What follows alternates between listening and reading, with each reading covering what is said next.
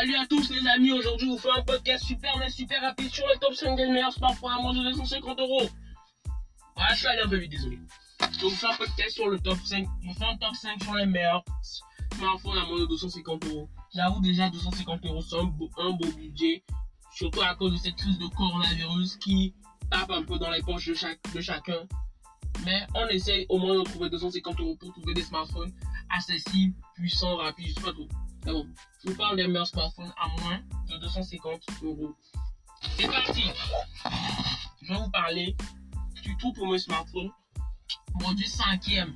Je, vais, je, vais, je les classe en cinquième, quatrième, troisième, deuxième et première position.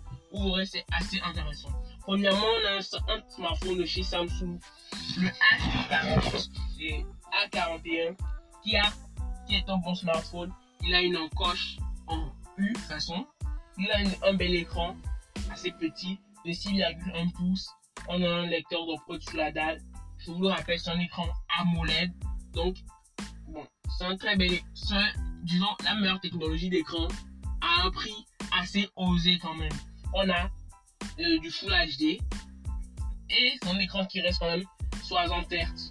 On a la surcouche One UI, Android 10, on est de 3500 millions par je crois, et on a une bonne autonomie parce que le processeur n'est pas du tout puissant. Donc, euh, euh, bah en fait, euh, par, par, rapport à la puissance du processeur, la batterie est grande. Donc au final, on ne perd pas autant d'autonomie que ça.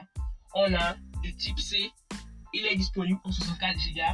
On a un bon design quand même, assez soigné. Et on a un écran 29e, très allongé. Je vous, le, je vous rassure, ce n'est pas le téléphone le plus puissant. Ce n'est pas du tout le plus puissant. Il y, aura, il, y en aura, il y en aura encore de plus puissant. Mais là, c'est juste pour la partie multimédia. En, numéro 4, on a le Redmi Note 9S. Il a un bon design, de bonne définition. J'ai oublié la taille d'écran. Désolé. Ce mec, je me rappelle quand même plus son écran. En Full HD, Snapdragon 720G, on a un Adreno 618, on a un petit poinçon en haut, comme sur les S20. On a de l'USB type C, cap, capacité photo 48 mégapixels normal, 8 mégapixels ultra longtemps, 2 mégapixels portrait et 5 mégapixels macro. Bon, voilà, c'est ce que je m'en souviens. On a une très grosse batterie de 5020 mAh. On a la surcouche MIUI 11, Android 10. Et c'est tout pour ce smartphone. En troisième position, on a le Oppo A9 2019, qui est un smartphone qui est sorti l'an dernier, mais qui reste quand même un très bon choix.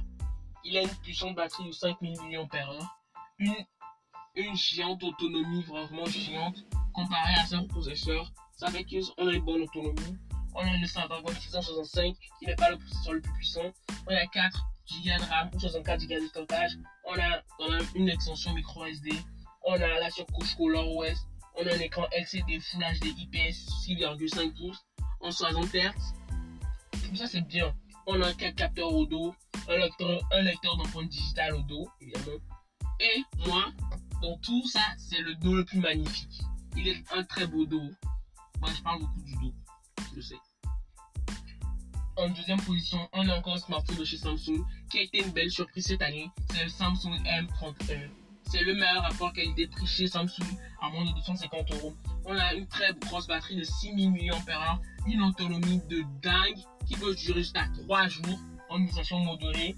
On a un écran, euh, on a une encoche en U, on a de la recharge en type C, on a un écran 6,4 pouces AMOLED Full HD, 64, 64 Go de stockage 128 pour la partie photo, on a un capteur 64 mégapixels, 8 mégapixels ultra grand angle, 5 mégapixels macro.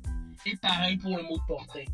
On a 2,4 GHz et on a une Exynos, on a une Exynos 9611 qui est le même que le A51 qui coûte encore plus cher. Tout ça c'est vraiment trop cool. Et le, le best des best des smartphones à moins de 250 euros. Je vous le dis en même temps, ce smartphone qui vient euh, taper tout le monde. C'est le meilleur rapport qualité-prix-performance. Et pour moi, un bon, un bon smartphone un bon, un bon prix, un bas prix, c'est toujours chez moi la performance que je veux le plus. Et là, il me l'a donné. Ce smartphone qui ne, ne penche pas. Parce que sur tous les quatre smartphones que je vous dis, que je vous ai cités, il y a toujours un qui va trop vers l'autonomie, un peu moins vers la puissance. Il y a qui va un peu trop vers la photo, un peu moins, un peu vers euh, quelque chose. Il y a toujours euh, une, une balance qui est toujours déséquilibrée. Mais là, on a l'équilibre parfait.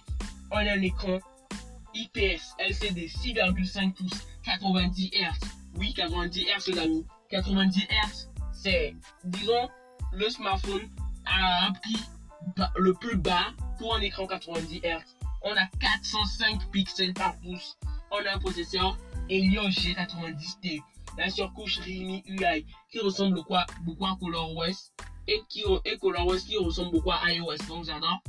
On a Adreno 618. 64 mégapixels normal, 8 mégapixels donc 2 mégapixels macro, 2 mégapixels portrait. C'est pas dingue en photo, c'est bien équilibré. On a un poinçon à haut, haut à gauche. Un petit poinçon, 90,5% de l'occupation de l'écran. On a une recharge 30 watts, batterie de 4300 mAh. On peut jouer dans les trois les, les nouveaux jeux récents. On peut filmer en 4K 30 fps, 1080p 60 fps. En clair, c'est un trop bon smartphone. je le kiffe. Et moi, c'était mon coup de cœur de cette année, quoi. Franchement, c'était trop bien.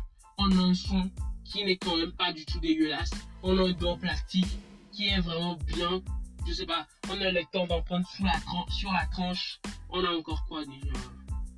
Ouais, je crois que j'ai déjà fait le tour de l'appareil. En clair, on a de belles performances. Et tout ça pour 250 euros. Merci les amis d'avoir suivi ce podcast. A plus, vous ferez d'autres podcasts. Likez la playlist. Au revoir. Ciao